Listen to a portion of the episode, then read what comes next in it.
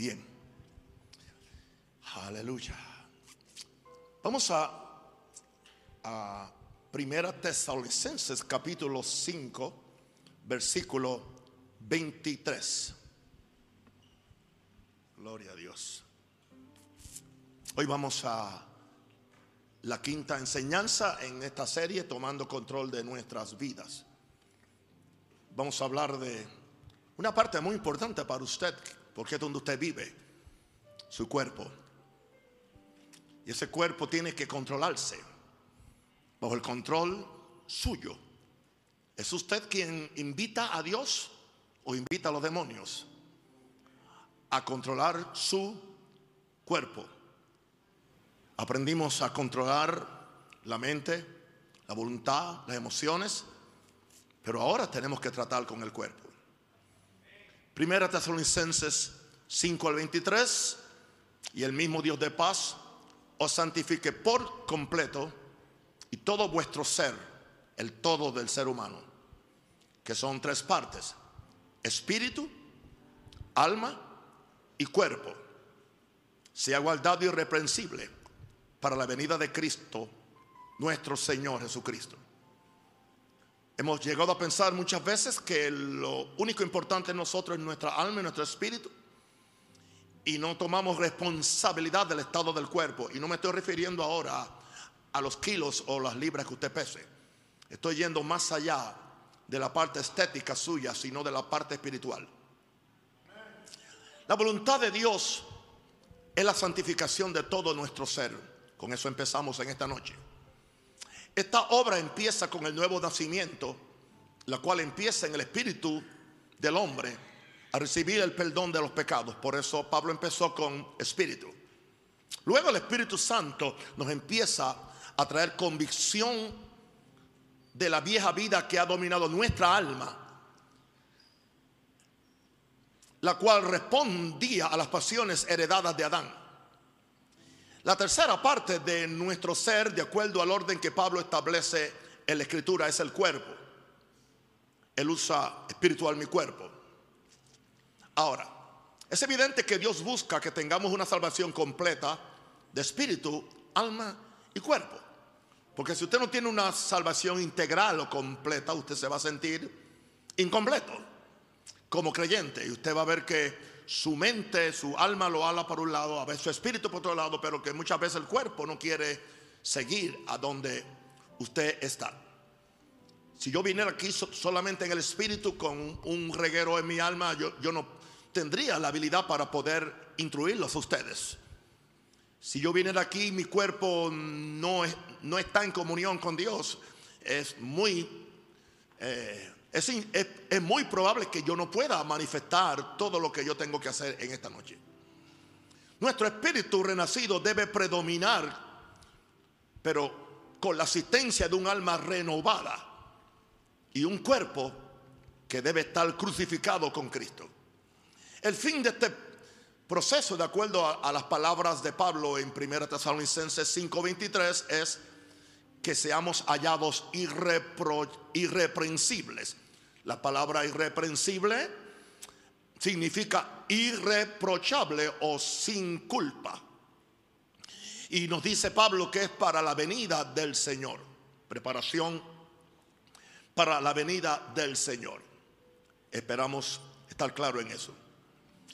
Hay una teología que no es bíblica acerca del cuerpo del ser humano se inspira más en el pensamiento filosófico de los griegos y es el siguiente, que el cuerpo es solamente un mal necesario.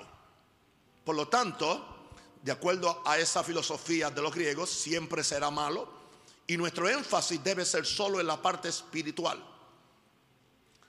Esto lleva a dos extremos. El primer extremo es el castigo al cuerpo para la santificación, lo cual eh, trágicamente entró a la teología de la Iglesia Católica, la latigación, el sufrimiento. O el otro extremo es la, creencia que no debemos enfatizar la santificación del cuerpo porque Él es simplemente el que peca, pero nuestro espíritu no es afectado porque nuestro espíritu no peca. Dice esta falsa enseñanza, dicen que teología, De acuerdo a esta enseñanza, se, dice que se cometió fornicación, pero fue el cuerpo el que lo que pecó, no fue el espíritu. Mi respuesta es un poquito simpática porque mi respuesta es que nunca he visto un cadáver sin espíritu cometiendo pecado.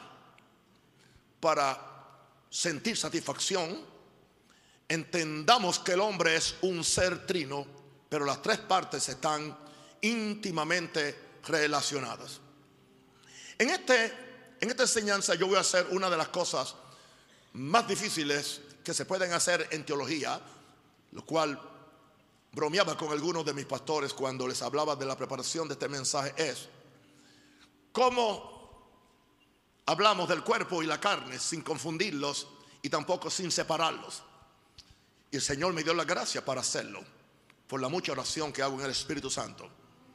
Em, empecemos hoy definiendo el cuerpo del creyente porque ahí es que usted y yo vivimos.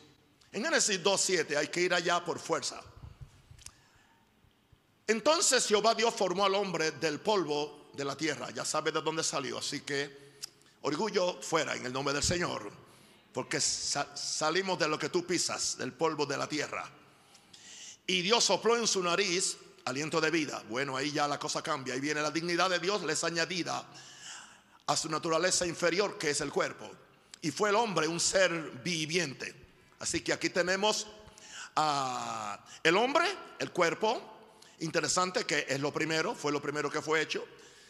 Ahora, Dios, suple en su nariz aliento de vida, o sea, espíritu de vida, o su espíritu lo puso en el hombre.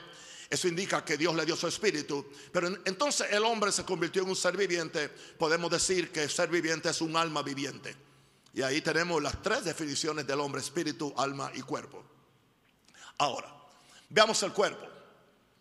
El cuerpo es muy importante para Dios y también lo debe ser para nosotros porque fue lo primero que Dios hizo. Lo, primero. El arquitecto y diseñador divino nos formó del polvo de la tierra con propósitos muy especiales. Ya Dios había creado toda suerte de animales con cuerpos y le había dado un hálito de vida que no es el mismo que puso en el hombre. El cuerpo de Adán fue hecho para Dios vivir dentro de él, lo cual no es cierto con los demás, con el cuerpo de los demás animales. Debo repetir eso, el cuerpo de Adán fue hecho expresamente por Dios para vivir dentro de ese cuerpo, lo cual no es cierto con los demás animales. Esta es la razón que Dios nos dio, no nos dio vida, con hablar la palabra como hizo con toda otra creación. Y pudo hacerlo, pero él no lo hizo. Sino que con nosotros tomó un cuidado especial de soplar su espíritu para que fuéramos un alma viviente con su personalidad, su imagen y su naturaleza divina. No sé si se da cuenta por qué entonces el cuerpo es importante y lo estamos estudiando. Porque es el lugar donde, donde mora tu persona, quien tú eres, tu espíritu, tu alma y también es el lugar donde Dios mora dentro de nosotros por medio de Jesús y del Espíritu Santo. Ahora, ¿por qué Dios nos dio un cuerpo? Nos dio un cuerpo para contenerlo a Él. Anoche predicaba en Maranata Oeste y yo decía que fuimos creados, fuimos creados para ser poseídos por Dios. Dios nos dio un cuerpo para contenerlo a Él y poder funcionar aquí en la tierra como un eslabón con la creación. La creación es material, Dios es espíritu. Pero Dios quería que alguien dominara sobre lo material y para eso hizo al hombre y le añadió una mujer, una esposa. Por eso Dios le dio al hombre dominio y autoridad de administración sobre todas las cosas en el planeta. Nos dice el relato de Génesis que fuimos hechos a su imagen y semejanza. Esto yo lo entiendo que cargamos la imagen de Dios por dentro. Pero nuestros cuerpos tienen una semejanza al cuerpo espiritual que Dios tiene. Quiero que me escuchen bien a esto y que usted cambie su concepto acerca de Dios. Esto yo lo entiendo que, que cargando que cargamos la imagen de Dios por dentro, pero nuestros cuerpos tienen una semejanza al cuerpo espiritual que Dios tiene. En 1 Corintios 15, versículo 40, nos dice Pablo, hablando de la resurrección, dice, Y hay cuerpos celestiales y hay cuerpos terrenales. Pero una es una es la gloria de los celestiales y otra la de los terrenales. Indicando esto que Dios tiene un cuerpo celestial, los ángeles tienen cuerpos celestiales, Los serafines y querubines tienen cuerpos celestiales. Nosotros cuando salgamos de este cuerpo y este cuerpo se ha transformado, será, eh, cambiado, transformado en un cuerpo eh, glorificado, que no otra cosa que un cuerpo celestial, de acuerdo a la imagen de Jesús.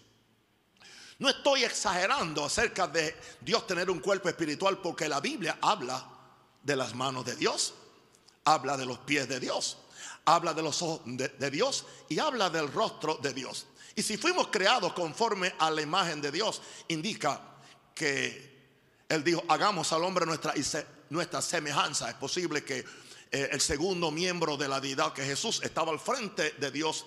Y es posible que Dios vio su cuerpo espiritual y su cuerpo espiritual no es diferente en el espíritu a lo que era el cuerpo de Jesús cuando estaba aquí en la tierra.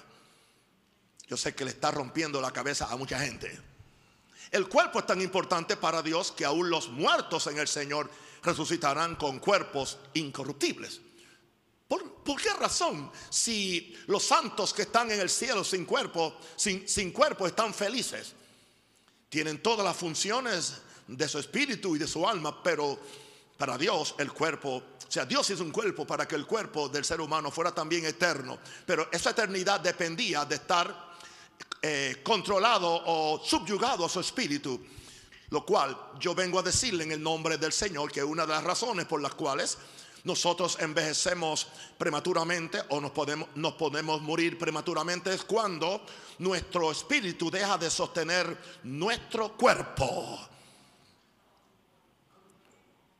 Cuando nuestro espíritu se cansa, cuando nuestro espíritu deja de orar, cuando nuestro espíritu deja de visualizar, cuando nuestro espíritu deja de, estar conectado con Dios y simplemente existimos por existir como los vegetales.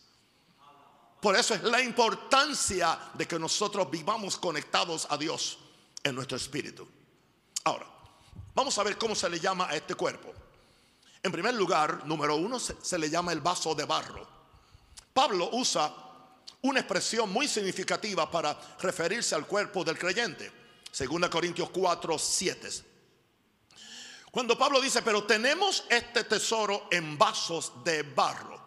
Y estaba hablando de su cuerpo, para que la excelencia del poder sea de Dios y no de nosotros. Así que Pablo, eh, con toda la revelación que tenía, no se tomaba tan en serio en el asunto del cuerpo. Él, sabía que había algo superior al cuerpo y era, era su espíritu y que ahí dentro había un tesoro y ese tesoro se llama Jesús.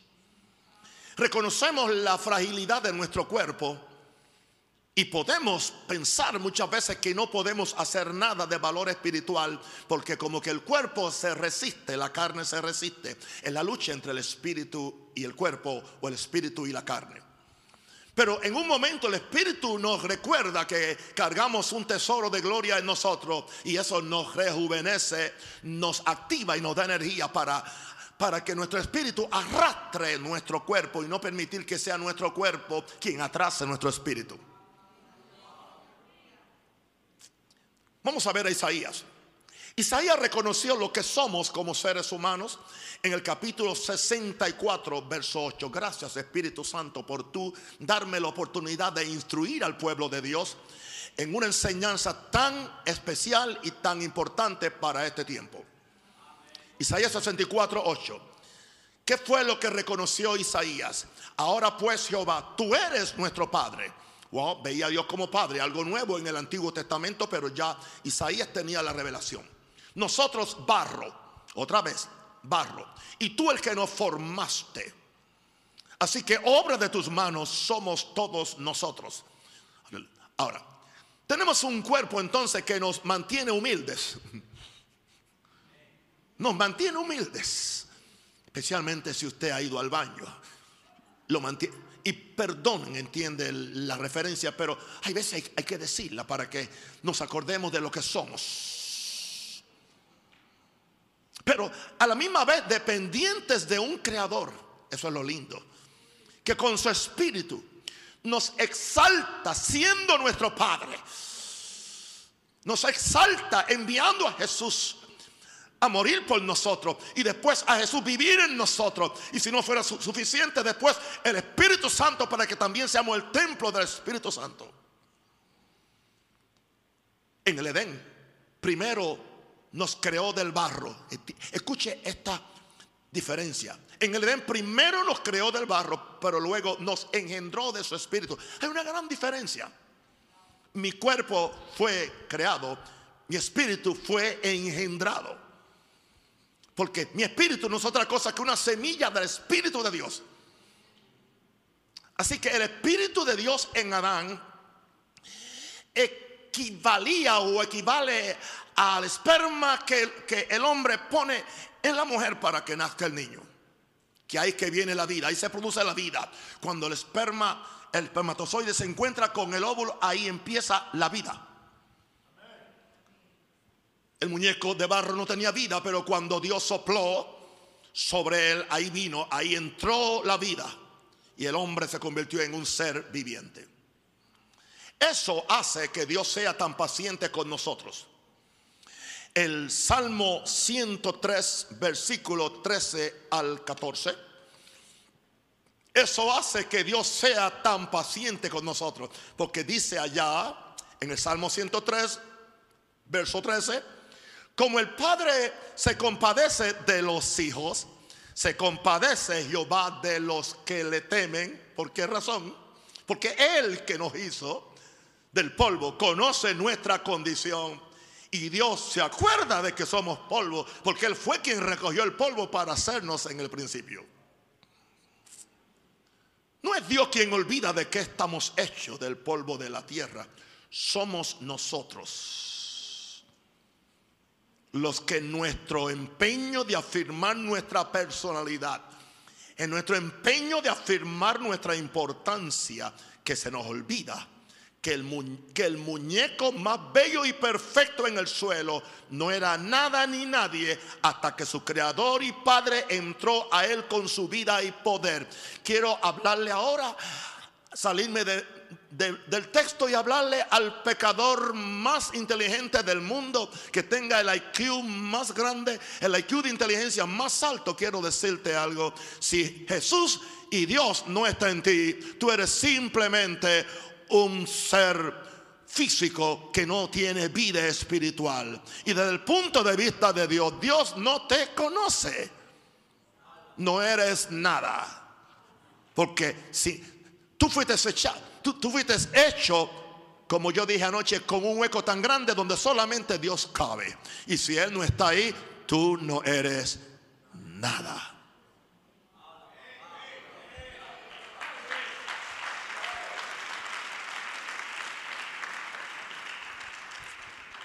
Vamos a ver qué es este cuerpo. Número dos, el templo del Espíritu Santo. Hay esperanza. Salimos del polvo y ahora, ahora estamos hablando del templo de Dios o el templo del Espíritu Santo. Ese fue el orden en el, cual se hizo. Los creyentes de Corinto, importantes, en el tiempo de Pablo estaban muy envanecidos porque tenían muchas manifestaciones espirituales. Eran pentecostales ruidosos, hablaban lengua, toda esa cosa que a mí me gusta y que es importante.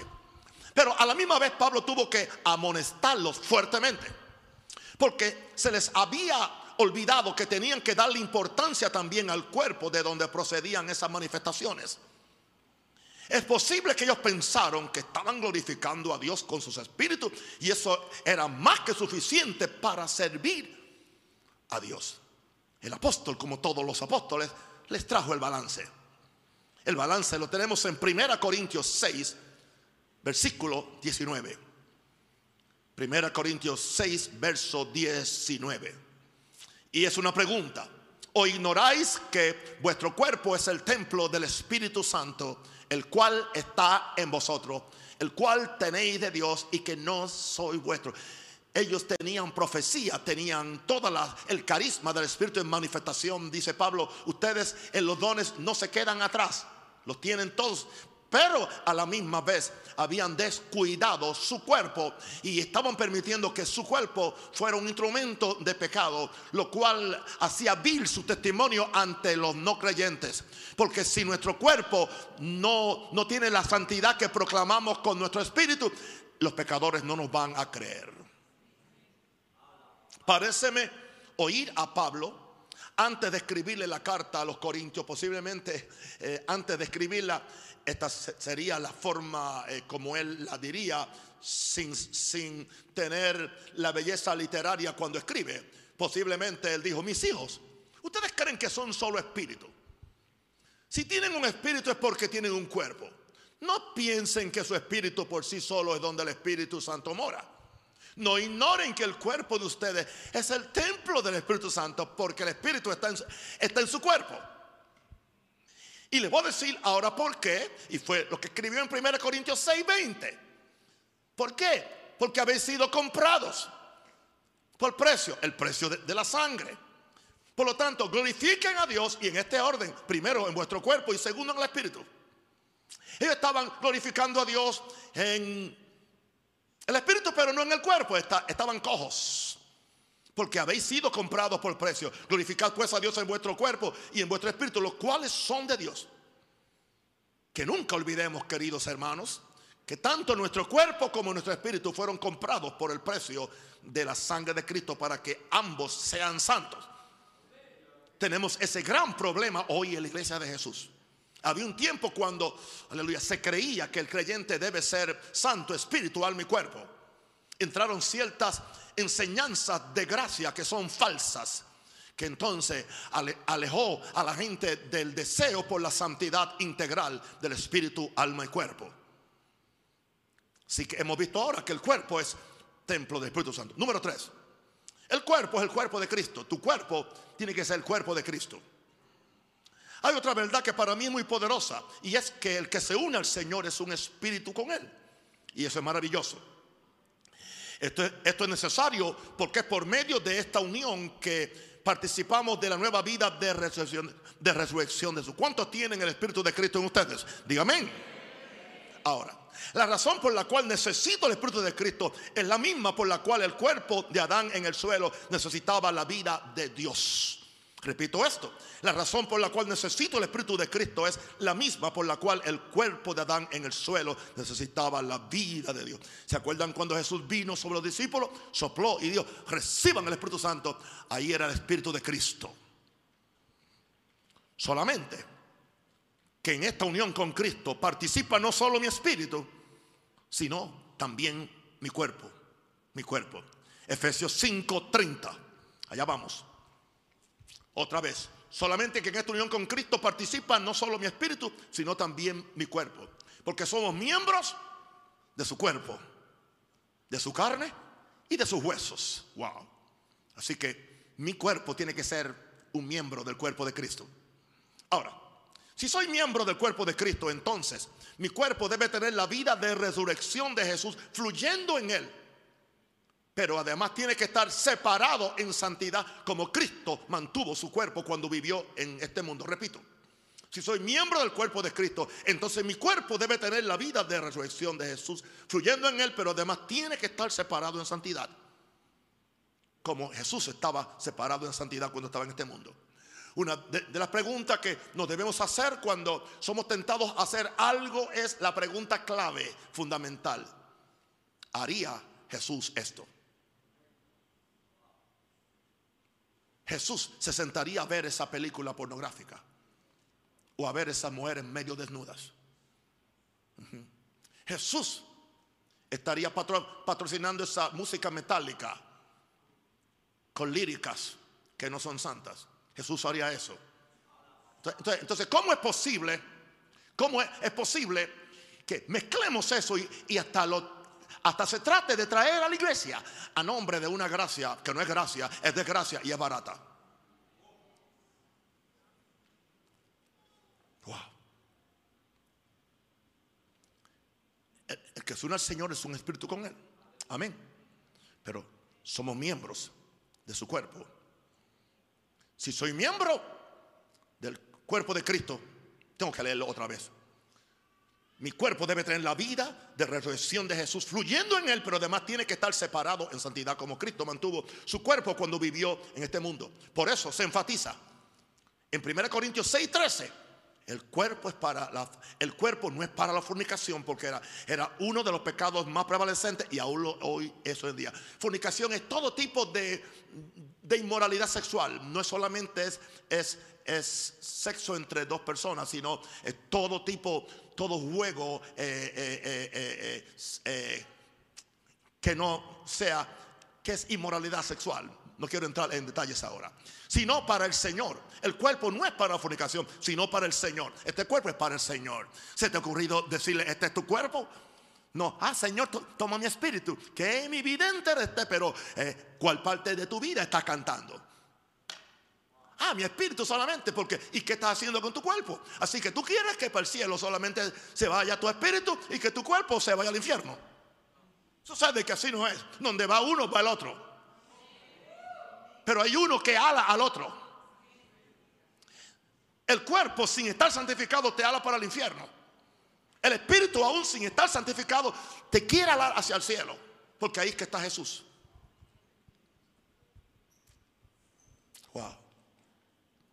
El cuerpo no es para la fornicación, sino para el Señor y el Señor para el cuerpo. Entonces rechacemos ese engaño que podemos servir a Dios con nuestro espíritu a la misma vez que servimos al pecado con el cuerpo. Es falso es falso. Estamos hablando, estamos definiendo que es el cuerpo. Número cuatro, el cuerpo, al cuerpo se, le llama el hombre exterior o la persona exterior. Segunda Corintios 4, 16, por favor, allá vamos. Por tanto, no desmayamos, no desmayamos. Aunque este nuestro hombre exterior, ustedes están viendo aquí predicándole el hombre exterior, pero dentro de ese hombre exterior hay un hombre interior. Prefiero el de adentro y no el de afuera. Bañamos el de afuera y el de adentro está sucio. Perfumamos el de afuera y el de adentro apesta demonio. Por tanto, no desmayamos. Antes, aunque este nuestro hombre exterior se va desgastando, el interior no obstante se renueva de día en día. En esta escritura vemos dos hombres, uno de adentro y uno de, de afuera. El de adentro es el nuevo hombre, de acuerdo a Efesios 4:24, creado según Dios, creado según Dios en la justicia y santidad de la verdad. Pablo le llama el nuevo hombre, creado según Dios, en la justicia y santidad de la verdad. Todas mis conferencias están basadas en la autoridad de la santa palabra de Dios. No están basadas en ninguna filosofía secular o en ninguna posición denominacional, sino en qué ha dicho Dios. Eso habla de nuestro espíritu renovado, donde está Jesús que está en una constante renovación hasta que Cristo es completamente formado en nosotros.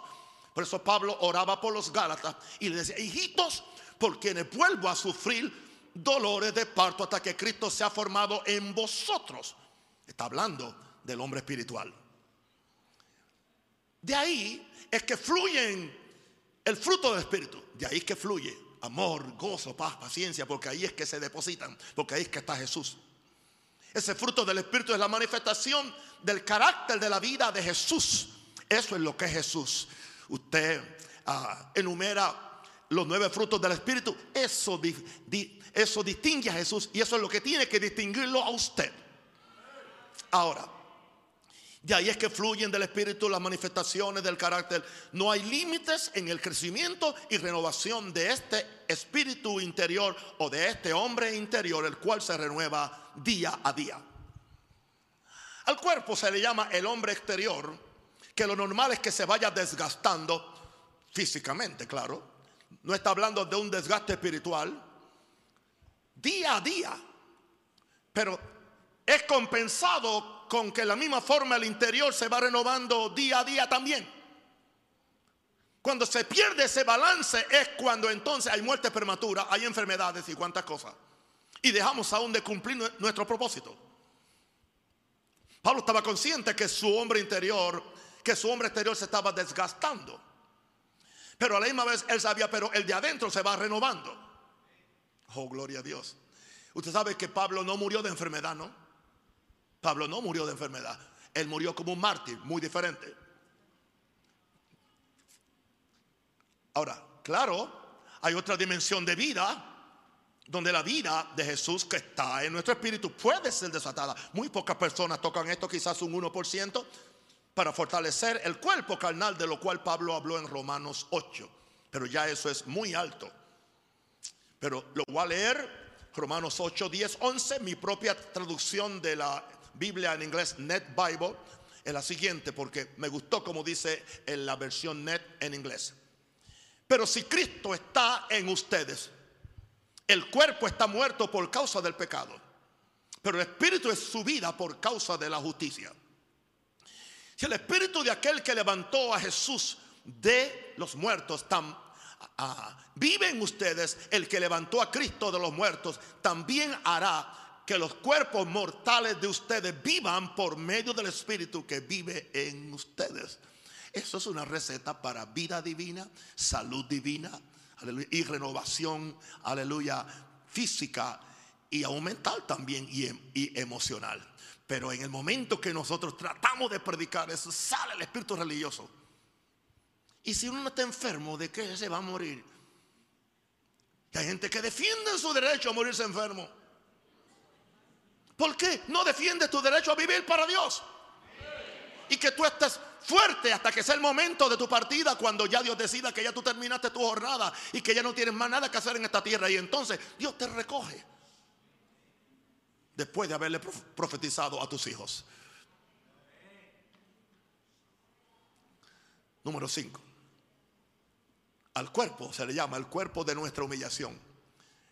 Esta es mi, última eh, descripción del, del cuerpo.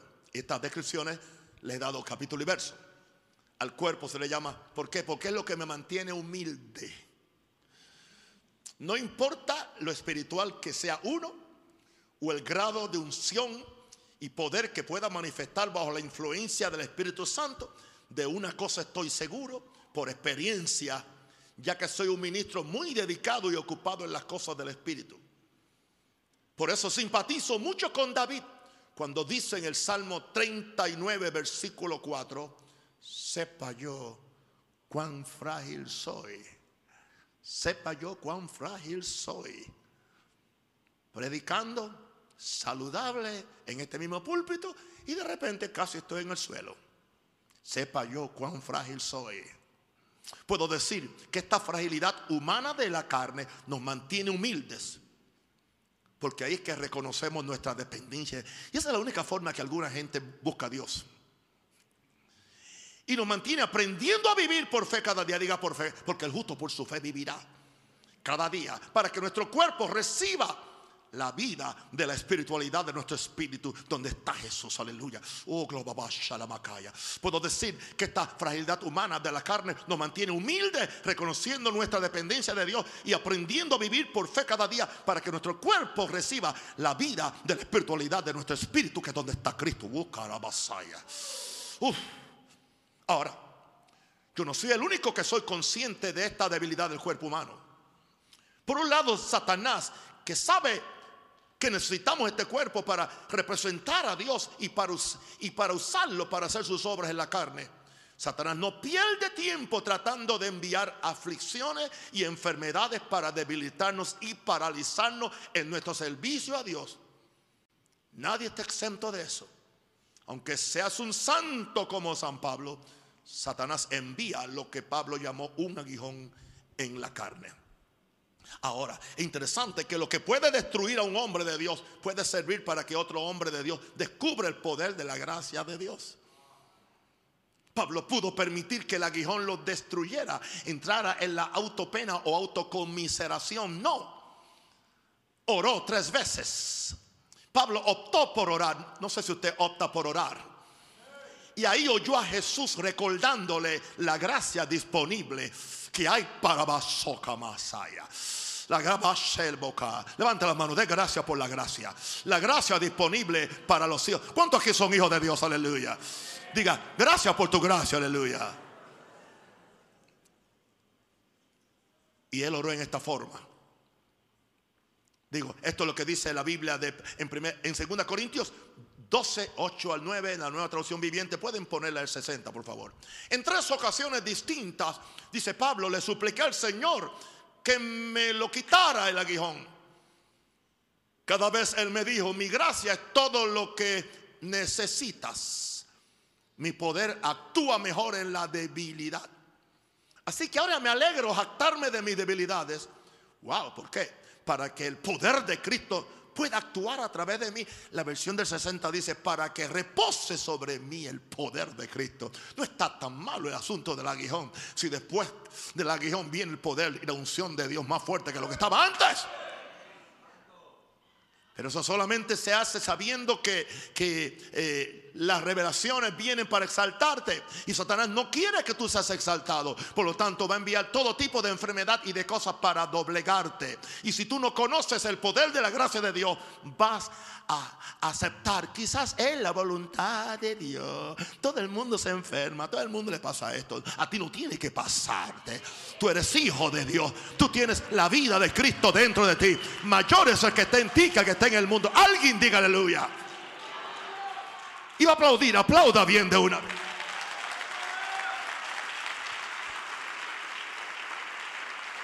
Gracias. Gloria a Dios que mi Dios es un Padre compasivo, que se compadece de nuestras debilidades humanas y además tenemos a Jesús que a la diestra de Dios ora por nosotros. Para esos momentos en que somos tentados más allá de nuestras fuerzas. Jesús que también tuvo un cuerpo de carne sabe lo que se experimenta aquí en la tierra. Él no es extraño a nuestros, a nuestros sentimientos y a nuestras, eh, a nuestras aflicciones.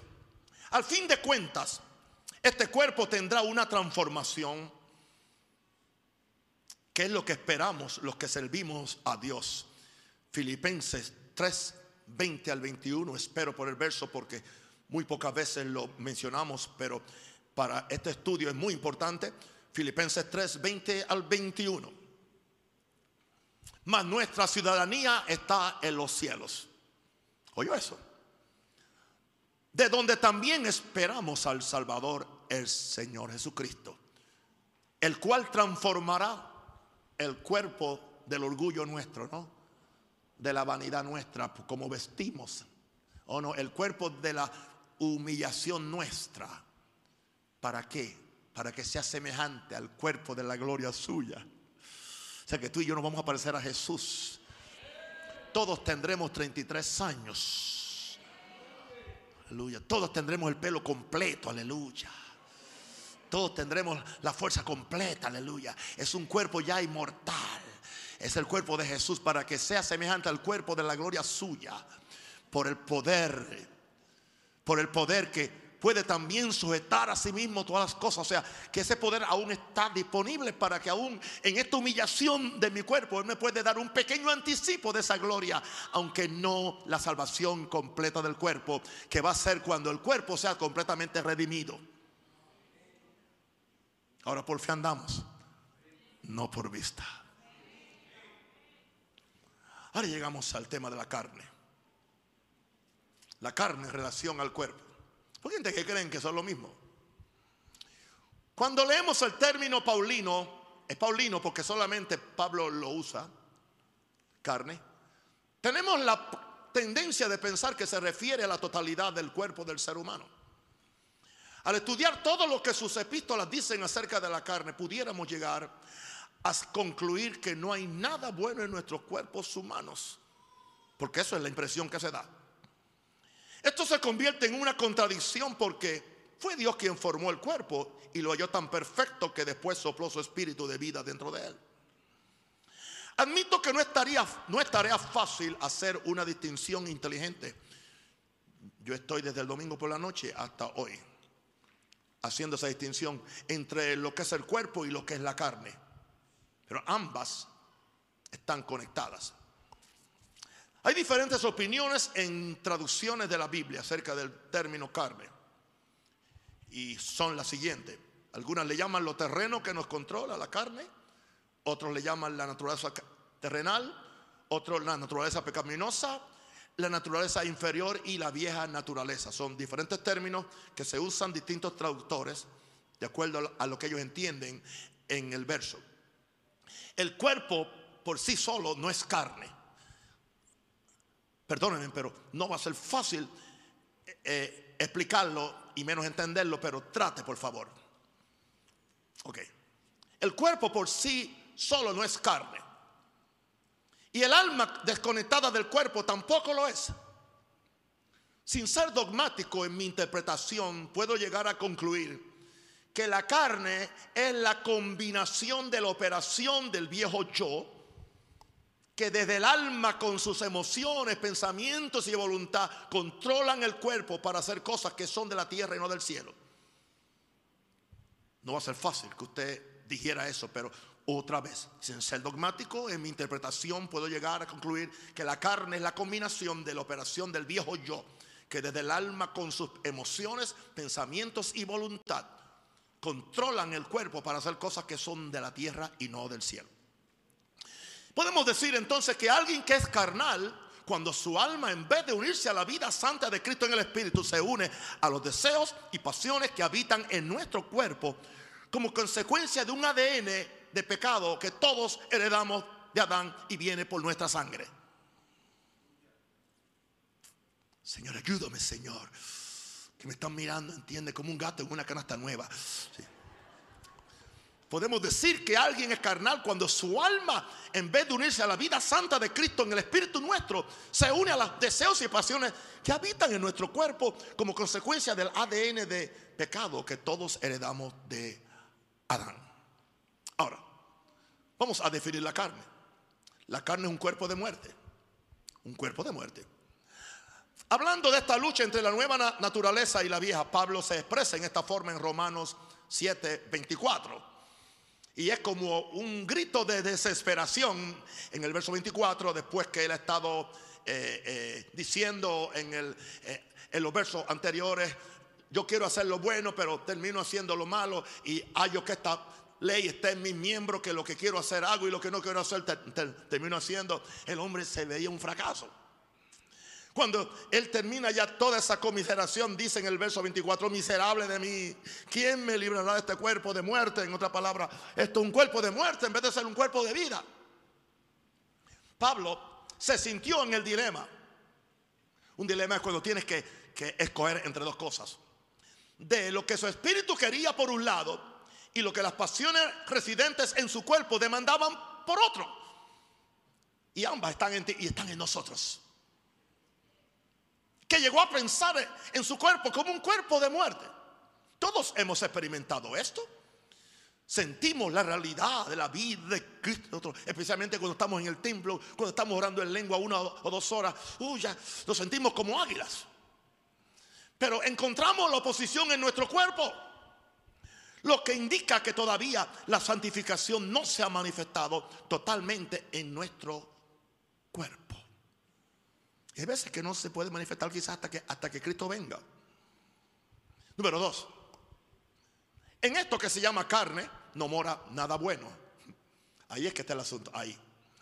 Pablo dice en Romanos 7, 18, 19. Y quiero que eh, examinen esto bien porque hay una gran enseñanza aquí. En esto que se llama carne no mora nada bueno. y yo sé que mí, ¿cuál mí? En mi carne. Hay otro mí que en mi espíritu. Yo sé que en mi carne, esto es, en mi carne no mora el bien. Porque el querer el bien está en mí. ¿O ¿en cuál mí? En el otro mí. Mi espíritu, quien yo soy en Cristo. Pero no el hacerlo. Porque no hago el bien que yo quiero, o sea, sino el mal que no quiero, eso hago. No es un, no es un, no es un rompecabezas o un trabalenguas. Era el dilema en el cual estaba él. Ahora, hay dos mí, aleluya, en estos versos. En mi carne, en mi carne no mora el bien. Pero hay otro mí. Pero el, querer el bien está en mí. Wow. En mi carne no mora el bien. Pero el querer el bien está en mí. ¿Cuál mí? Son dos mí. Una en mi carne, otra en mi espíritu. Adentro de mí, en lo más profundo, mi espíritu, hay el deseo de Dios de hacer el bien. ¿Usted no se ha encontrado en eso? No me digas, no, me mira así tan lindo. Porque yo sí. O sea, adentro sí, quiero hacer bien, pero afuera hay algo que dice, no, tú puedes, ¿entiendes? Salirte un ratito. coger una vacación de eso. ¿Por qué ser tan santurrón? Si me encuentro con alguien de esa gracia barata, me manda a pecar. No tengas condenación, eso es normal, eso es parte de nuestra naturaleza humana. Es cierto, en este caso es parte de nuestra naturaleza humana, llámale carne. Pero choco, aunque tengo un deseo de hacer el bien, choco con la resistencia de mi carne, de mi naturaleza, de mi naturaleza eh, inferior en mi cuerpo, que se opone a que yo haga la voluntad de Dios. Esa es la lucha que hay entre el espíritu y la carne en ti. Hablemos de este cuerpo. La humana, o de esta carne, la humana debilidad de la carne se manifiesta en nuestro cuerpo. No tengo que ser una víctima a las demandas de la carne. Hay una nota de victoria aquí.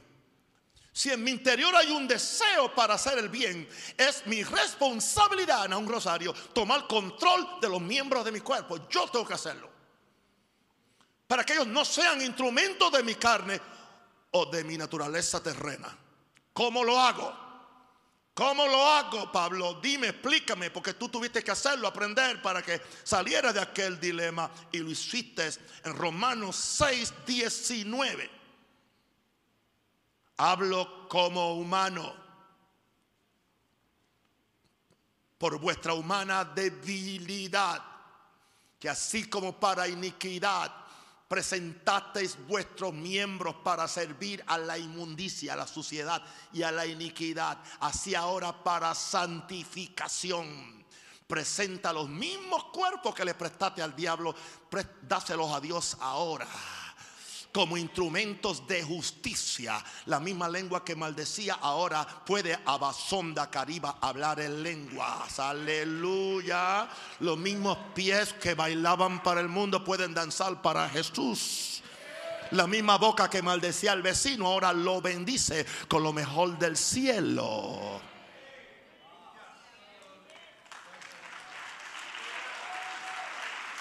Hello, Dios no te va a cambiar los miembros, son los mismos. El, mismo miembro viril que usaba para fornicar fuera del matrimonio, Dios permite que lo uses bien donde tienes que usarlo con tu esposa. Y Dios no tiene ningún problema. Así de claro hablo. Esto indica claramente que yo debo obedecer al mayor que esté en mí. Esto es en mi espíritu, quien es la verdad y la justicia. Antes de ser salvo, no tenía esta fuerza interna de la resurrección de Jesús. No la tenía. Ahora la ley del espíritu de vida en Cristo es más fuerte que la ley del pecado y la muerte en mi carne. Es más fuerte, porque hay una ley superior en mí. Como yo renové mi mente con la palabra, lo cual es importante, de Dios. Como yo sometí mi voluntad al Señor, cosas que ya hemos estudiado.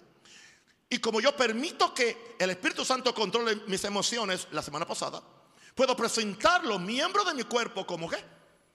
Instrumentos de justicia. Aquí estoy, Señor, en tu presencia. No solamente quiero entregarte el corazón, quiero entregarte todo lo que yo soy, todo lo que yo tengo.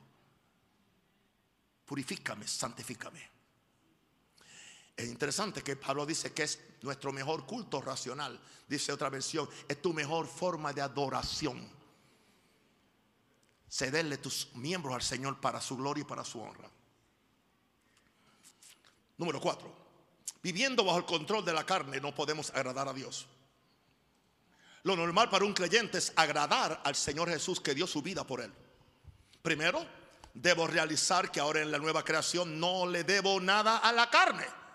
Pablo dijo en Romanos 8:12, en la Biblia de las Américas, dijo, así que hermanos, somos deudores, no a la carne, para vivir conforme a la carne. Yo no le debo nada a la carne, a esa vieja naturaleza, a ese, a, ese ADN del viejo Adán. No, yo le debo todo al nuevo Adán que vive en mí, se llama Jesús. ¿Por qué entonces tratar de complacerla cuando sé que no hay provecho eterno con la mente puesta en la carne? No hay provecho eterno. Tampoco hay provecho aquí. Porque Romanos 8:8 dice, y los que viven según la carne no pueden agradar a Dios. Ah, yo creía que era suficiente vivir por fe para agradar a Dios. No, es que, es que los que viven según la carne, viven según la carne porque no viven por fe. Por eso viven según la carne. Porque la carne es lo visible, lo sentible, lo que se siente bien, lo que es lógico. Vivir por fe es vivir por lo ilógico, por lo invisible, llamando las cosas que no son como si fuesen una locura. Después la fe, la certeza de las cosas que se esperan, hay que esperarla, ¿no? Es la convicción de las cosas que no se ven. Y yo estoy convencido y yo no las veo. No puedo tocarlas. Hmm. No es que no quieren, es que no pueden los que viven según la carne. Y la razón es porque han puesto su visión y su mente en el lugar incorrecto. Romanos 8, 5 al 6, por favor, la Biblia de las Américas. Porque los que viven conforme a la carne ponen la mente su pensamiento. ¿Ve? ¿Se acuerdan por qué fue importante esa, lección? En las cosas de la carne. Pero los que viven conforme al Espíritu, donde ponen la mente? En las cosas del Espíritu. Porque la mente puesta en la carne es muerte. Pero la mente puesta en el Espíritu es vida y paz. O sea que la gente se matan ellos mismos y la gente se resucitan ellos mismos. De acuerdo a donde ponen su mente. Si siempre tienes la mente puesta en, en cosas de la carne en cosas pecaminosas, entonces eso produce muerte espiritual y muerte física en algunas veces. Pero la mente puesta en el espíritu es vida, te da vida y te da paz, te sientes con paz. Viviendo bajo el control de la carne no podemos agradar. Número 5. Haz morir las obras de la carne para que vivas. Haz morir. Esto no es algo que simplemente se logra con fuerza de voluntad o con positivismo. Hay una fuerza de voluntad y un positivismo que sale de la misma carne que independiente de Dios se gloria en lo que puede hacer. Repito eso, esto no es algo que simplemente se logra con fuerza de voluntad o con positivismo. Hay una fuerza de voluntad y un positivismo que sale de la misma carne, que independiente de Dios se gloria en lo que puede hacer. He dicho infinidad de veces que carne no mata carne. Y carne no puede echar fuera la carne. Por eso casi al principio de Romanos 8 Pablo estableció la importancia de la ley del espíritu de vida en Cristo Jesús. Es esa vida del Cristo resucitado a quien le debemos la victoria sobre la carne. Porque Cristo venció el pecado en su cuerpo o en la carne. Y ahora nosotros, y ahora nosotros, por medio del Espíritu Santo, hacemos lo mismo. Diga conmigo, diga, diga conmigo, yo tengo una ley. Una ley superior dentro de mí que me da victoria sobre la ley del pecado y de la carne. Mayor es el que está en mí que el que está en el mundo. Apláudele a Jesús si quiere.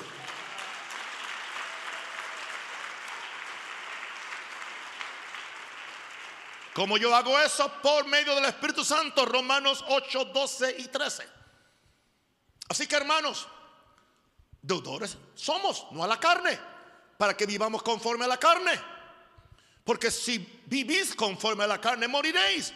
Mas si por el Espíritu hacéis morir las obras de la carne, viviréis. Está hablando de muerte espiritual. Lo ideal para el creyente es que no seamos dominados por esta naturaleza pecaminosa de la carne, sino por la nueva naturaleza de Cristo en nosotros. Romanos 8, 9. Tremendo. Este Romanos 8. Mas vosotros no vivís según la carne, sino según el Espíritu si es que el Espíritu de Dios mora en vosotros. Pero si alguno no tiene el Espíritu de Cristo, no es de Él. Ahí no está hablando del bautismo del Espíritu Santo, está hablando de la vida de Cristo dentro de ti, que viene cuando tú naces del Espíritu. Alguien diga aleluya. Ahora, hay una, operación del Espíritu Santo muy poco conocida y sé por qué razón no muchos enseñan o predican de ella. Solamente aquellos que con Pablo pueden decir, con Cristo estoy juntamente crucificado. También pueden creer, también pueden creer Romanos 8, 10 al 11. Ah, vamos a leerlo, la Biblia de las Américas. Amén. Santo el Señor. Para el cuerpo, ¿ok?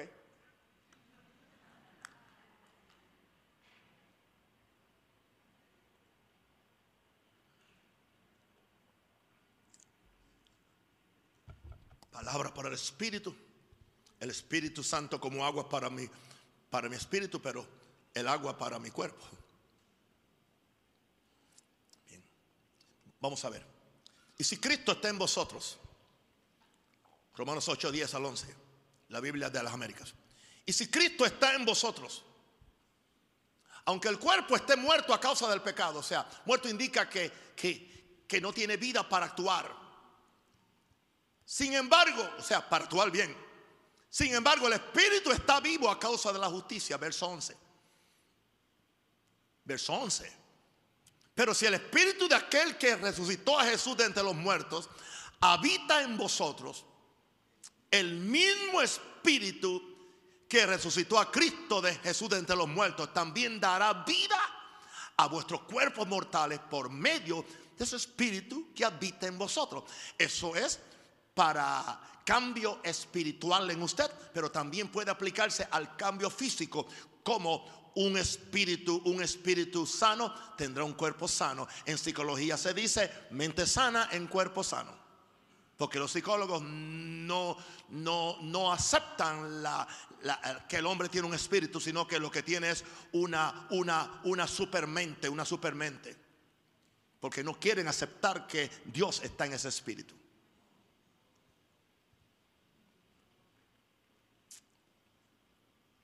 Ahora, vamos a hablar de un tema muy emocionante, crucificando tu carne. Diga, diga, emocionante. Bueno, es la normalidad de acuerdo a Pablo en Gálatas 5, 24, 25. Se dan cuenta que tengo mucha paz, no tengo prisa. Pero los que son de Cristo, aquí habrá alguien que es de Cristo. ¿Dónde están aquí los de Cristo? Gracias, gracias, gracias. ¿Qué han hecho los que son de Cristo? Han crucificado la carne con sus pasiones y deseos. No la mataron, la crucificaron.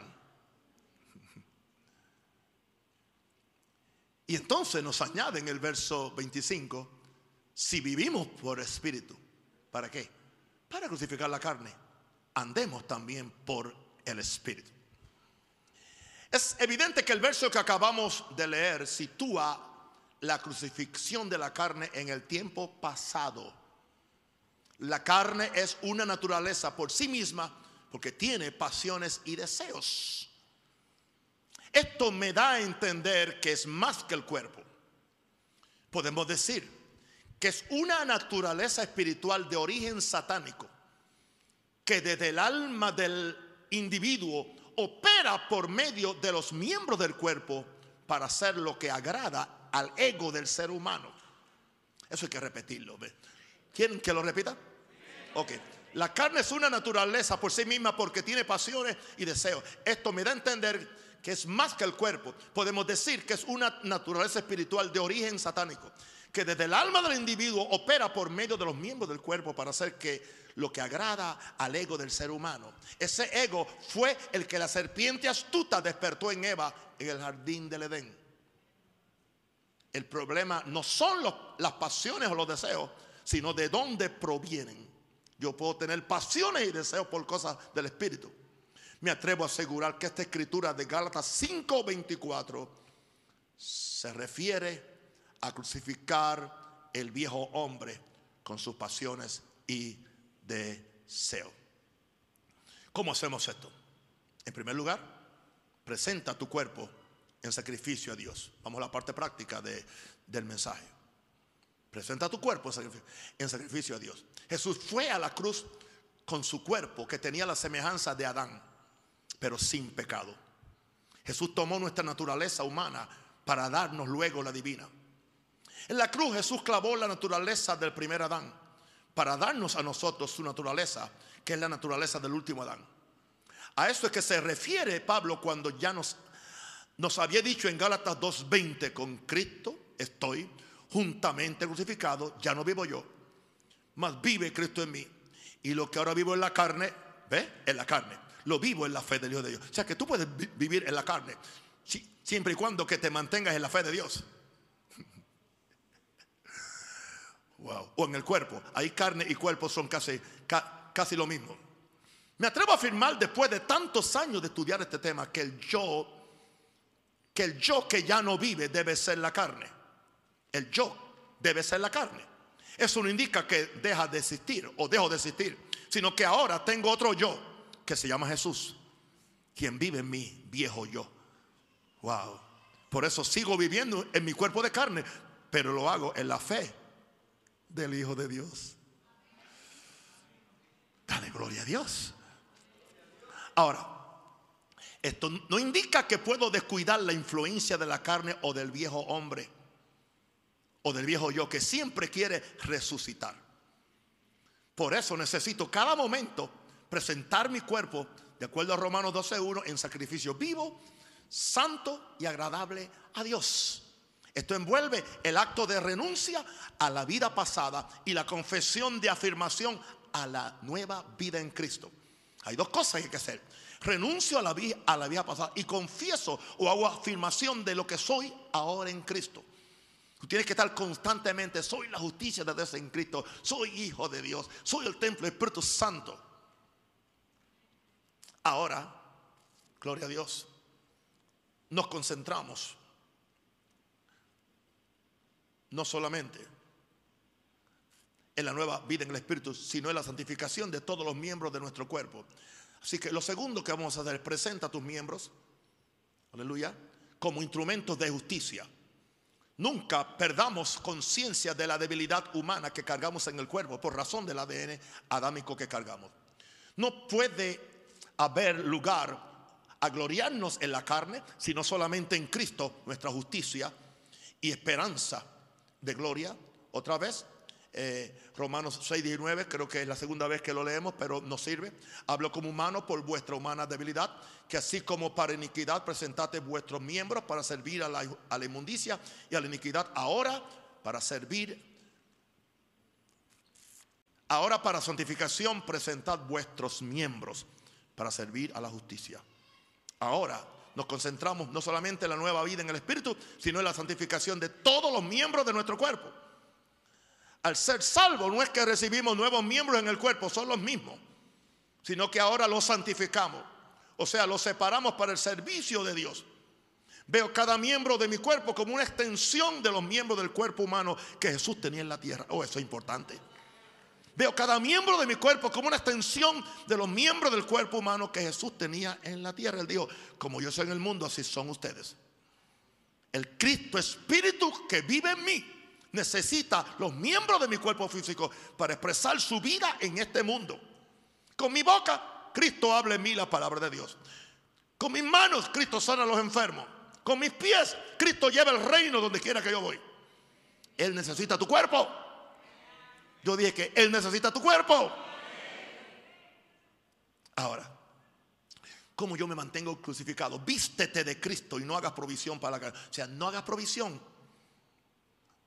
Romanos 13, 13 al 14.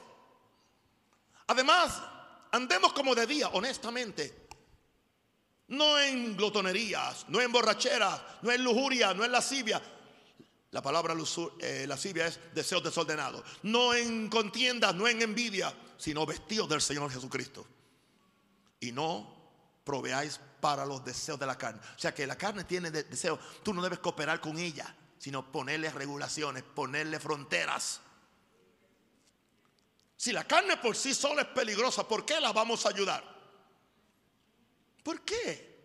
¿Por qué yo voy a ponerme? No, yo soy fuerte, yo puedo mirar, aleluya. Ah, yo puedo mirar esa pornografía ahí y yo soy fuerte, yo soy la justicia, yo soy fuerte. Mentira, el diablo te está engañando.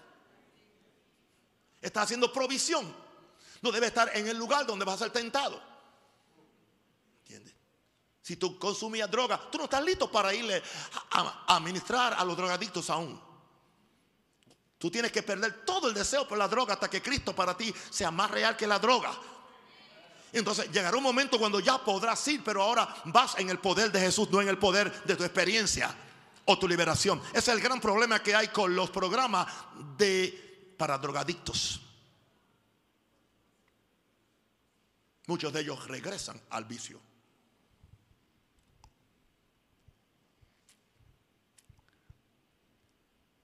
andar de día. Dice ahí, andemos como de día. Es andar a la luz de la palabra. que es lámpara a mis pies y lumbrera a mi camino. Cada día por medio de la oración y la adoración debo poner aceite en la lámpara de mi espíritu. Cada día. Indudablemente que seremos tentados por el enemigo de nuestra alma para que le demos rienda suelta a las demandas de la carne, a las demandas de ese, de ese ADN eh, eh, eh, adámico que aún está escondido por algún lugar en nuestra conciencia, muchas veces en nuestra alma y aún en nuestras células. Porque aún nuestro cuerpo no está totalmente santificado. Ahora, no te extrañes que Satanás use algunas enseñanzas de gracia para hacerte ver que eres la justicia de Dios en Cristo, ya no puedes pecar más. O te pueda asegurar que no te preocupes por el pecado, porque dicen que el pecado no te separa de Dios. La cura para todo esto, y lo, subrayé, es esto. Vístete de Cristo. Diga conmigo, me visto de Cristo. Con su justicia, con su santidad para que vivas como vivo de entre los muertos en novedad de vida. Romanos 6:11.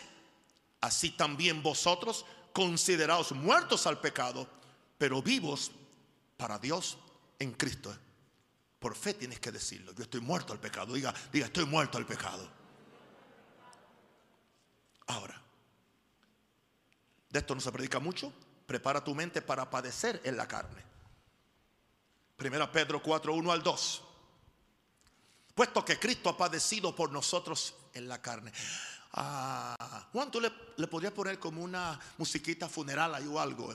Entiende que sí, porque estamos hoy matando la carne, entiende. Estamos crucificando el viejo hombre. Algunos, entiende, esa, esa musiquita que. Ok. Puesto que Cristo, estamos listos. Primera Pedro 4, 1 al 2. Primera Pedro 4, 1 al 2. Puesto que Cristo ha padecido por nosotros en la carne, vosotros también armados del mismo pensamiento. Pues quien ha padecido en la carne terminó con el pecado. ¿Usted oyó eso? Terminó. ¿Usted quisiera terminar con el pecado?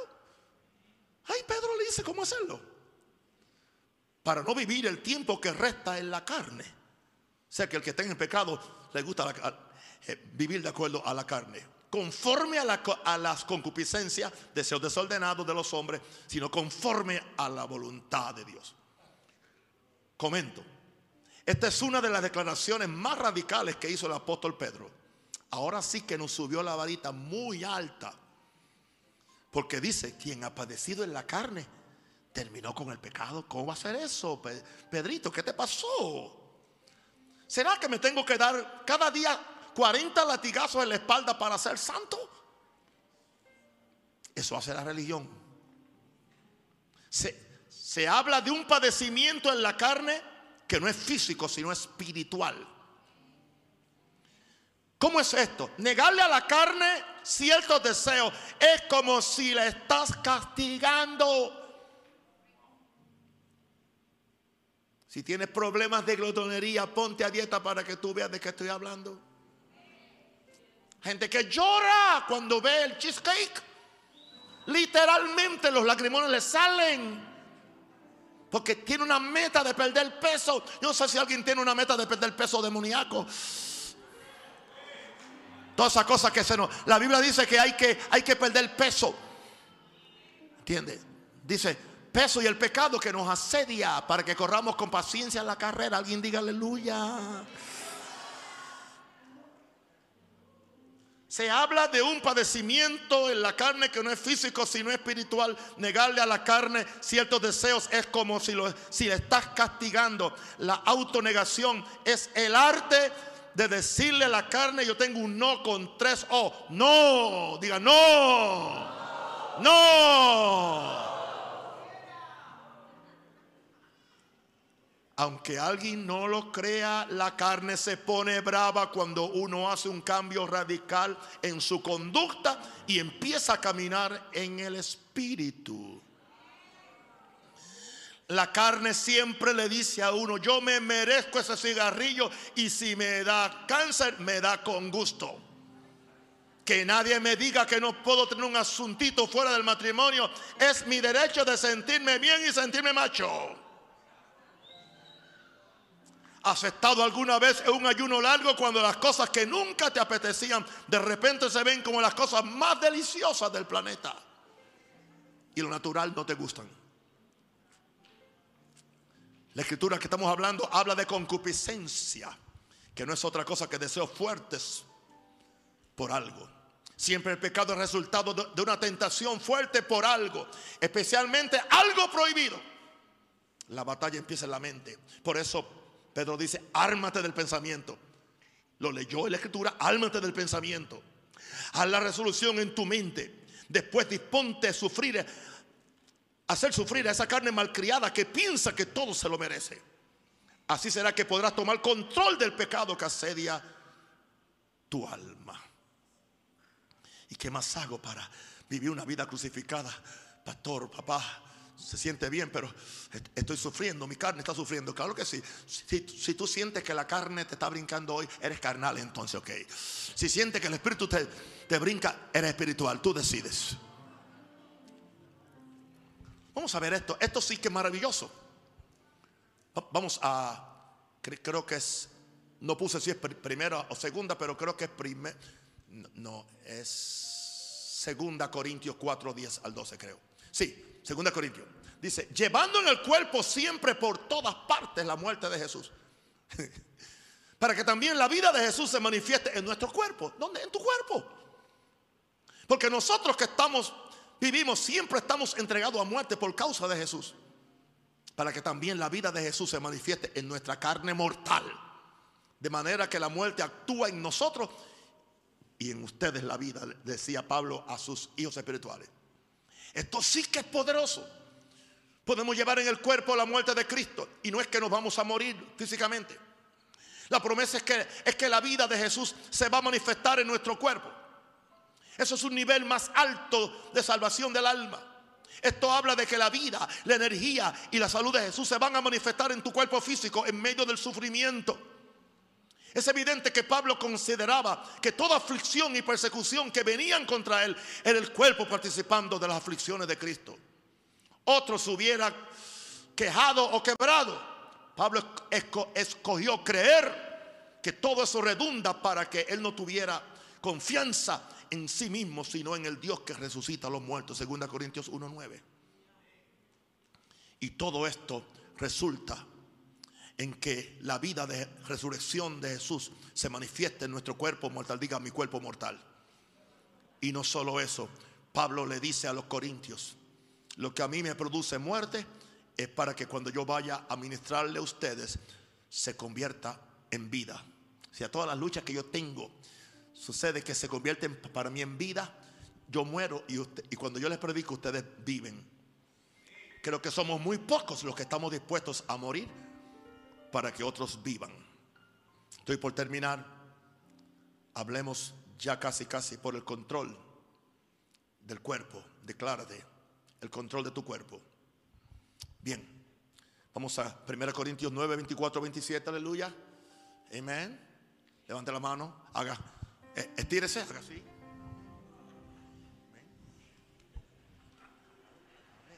Ahora aplauda para que se sienta bien. Ok. ¿Están vivos aún? Espero que sea, que sea el Espíritu el que está Digo, el que está vivo. Bien, ¿estamos listos? Por favor, pónganme eso ahí en la, en la pantalla bien grande. 1 Corintios 9, 24, 27. Cuando yo prediqué este mensaje antes de hacer el libro, e, esta fue la, empecé con, con esta escritura. Hoy termino con ella. ¿No sabéis que los que corren en el estadio todos a la verdad corren, pero uno solo se lleva el premio. Corred de tal manera que lo obtengáis. Todo aquel que lucha de todos se obtiene. Ellos a la verdad para recibir una corona, una corona corruptible, pero nosotros una incorruptible. Así que yo de esta manera corro, no como a la aventura, a lo loco. De esta manera peleo, no como quien golpea al aire, dando golpes falsos, sino que golpeo mi cuerpo uh, y lo pongo en servidumbre. sea, que me va a obedecer a mí, al, al mí que está adentro. Sino que golpea y lo pongo para que me sirva. No sea que habiendo yo, apóstol Pablo, apóstol Naum, siendo heraldo para otro, yo mismo venga a ser eliminado. Una de las cosas más tristes que podemos ver en los escritos de Pablo. Como cristianos estamos en una carrera de fe para llegar al lugar que Dios nos ha asignado. Primero tenemos una asignación aquí en la tierra de cumplir el propósito conforme a la gracia que hemos recibido de Dios. Y al terminar esta vida hay una esperanza de moral con el Señor por la eternidad. Escuche, querido, lo que hagamos en esta vida, en el tiempo que Dios nos conceda, determinará en gran medida el estatus nuestro en el cielo. Estamos en una carrera en que hay obstáculos que saltar, disciplina personal que practicar, para un premio un día heredar una corona incorruptible de gloria. Qué maravillosa promesa. Estamos envueltos en una carrera y en una pelea, tanto con la fuerza del infierno como con nuestra propia humanidad. Por eso somos responsables de tomar el control de nuestra vida. Una mente renovada con la palabra de Dios. Una voluntad sometida a la de Dios.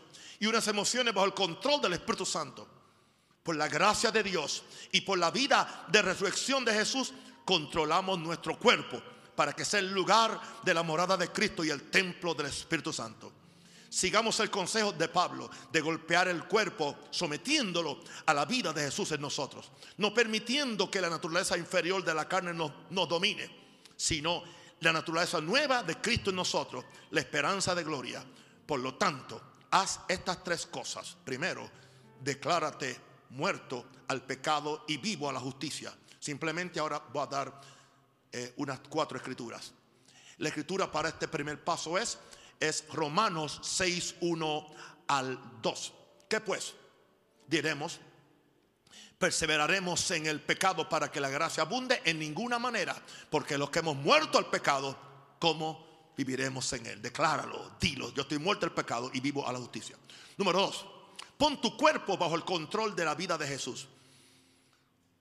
Romanos 8, 2 al 4. Pon tu cuerpo bajo el control de la vida de Jesús. Muy importante, porque la ley del Espíritu de vida en Cristo Jesús me ha librado de la ley del pecado y de la muerte, porque lo que era imposible para la ley, por cuanto era débil por la carne, Dios enviando a su Hijo en semejanza de carne de pecado y a causa del pecado, condenó al pecado en la carne para que la justicia de la ley se cumpliese en nosotros, que no andamos conforme a la carne, sino conforme al Espíritu. Tercer paso, decide andar en el Espíritu. Tú decides para que no satisfagas los deseos de la carne. Hay una lucha entre el Espíritu y la carne. Digo pues, andad, Gálatas 5:16. Digo pues, andad en el Espíritu y no satisfagáis los deseos de la carne. Hay gente que dice, yo no voy a satisfacer los deseos de la carne. No, tienes que tomarlo positivamente. Si caminas en el Espíritu, el Espíritu de Dios en ti se va a encargar de que tú no satisfagas a la carne. Porque el deseo de la carne es contra el Espíritu, pero también el deseo del Espíritu es contra la carne. Y estos se oponen entre sí para que no hagáis lo que quisieres. El perro que tú alimentes es quien te va a cuidar o te va a comer. Eso lo hacemos nosotros. ¿Cuál perro estás alimentando? ¿El, perro malo de la carne o el perro protector en tu espíritu?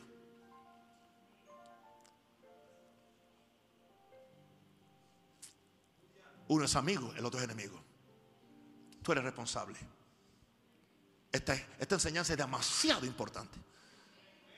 Algunos cuando estén en el cielo eternidad van a buscarme a ver dónde está la mansión mía. Allí no pueden entrar los brujos, por cierto. Y van a decir, ¿dónde está papá? Me salvó la vida con aquel mensaje. Gracias, Padre.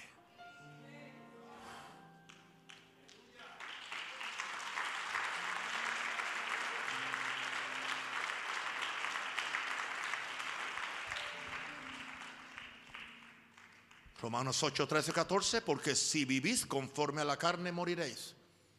Mas si por el Espíritu hacéis morir las obras de la carne, viviréis. Porque todos los que son guiados por el Espíritu de Dios, ¿para qué somos guiados por el Espíritu de Dios? ¿Para caminar en qué? ¿Para caminar en qué? En el espíritu. Diga, en el espíritu. ¿Ustedes están vivos aún allá frente? Santo el Señor. Bueno, estemos de pie y hagamos una oración para el control del, del cuerpo. Diga conmigo, Señor Jesús. No, antes que. Padre, yo declaro ahora el poder de la sangre de Cristo sobre este pueblo y pido que la sangre de Cristo nos limpie de todo pecado. Y si hay pecado en nosotros, Señor, pedimos que ahora mismo la gracia de Dios se manifieste. Aquí está babasa la mamá mandoro boquetería andará. Aquí estamos, Señor. Empieza a orar fuertemente en el Espíritu Santo. Gracias, Padre. Gracias, Padre. Gracias, Padre. Gracias, Padre. Gracias, Padre. Gracias, Padre. Diga conmigo, Señor Jesús. Gracias. Porque tú viniste a este mundo a vivir en un cuerpo de carne, al igual que nosotros. Fue el propósito del Padre que los humanos entendiéramos que podemos vivir en esta tierra en santidad y al servicio del reino de Dios. Espíritu Santo, dame la revelación que la vida de Jesús la que me capacita para vivir a la altura de Hijo de Dios. Te ofrezco mi cuerpo como tu templo para que tú derrames en mí el amor del Padre. Ahora declaro que estoy crucificado con Cristo y el pecado no reina en mi cuerpo. Por eso cada día presento mi cuerpo a Dios como un sacrificio vivo, santo agradable, lo que hace posible que yo ande en el Espíritu y no satisfaga los deseos de la carne. Recibo gracia, recibo gracia y paz en el nombre de Jesús. Padre, en el nombre de Jesús, ahora, Padre, yo oro por cada persona enferma. Cada persona que tiene una lucha espiritual entre el espíritu y la carne, yo pido que venga un espíritu de santificación, un espíritu de consagración para que nos entreguemos. Pido que la gloria de Dios repose sobre esta iglesia. Padre, gracias por las miles de personas que van a estar asistiendo a estos cultos los miércoles para recibir, aleluya, la palabra de Dios. Espíritu de Dios, sana al enfermo. Espíritu Santo, liberta endemoniado. Que la gloria tuya se manifieste y que el mismo Espíritu que levantó a Cristo de los muertos nos sane, nos bendiga y nos ayude en el nombre del Padre del Hijo del Espíritu Santo. Amén. Un aplauso a Jesús y les amo.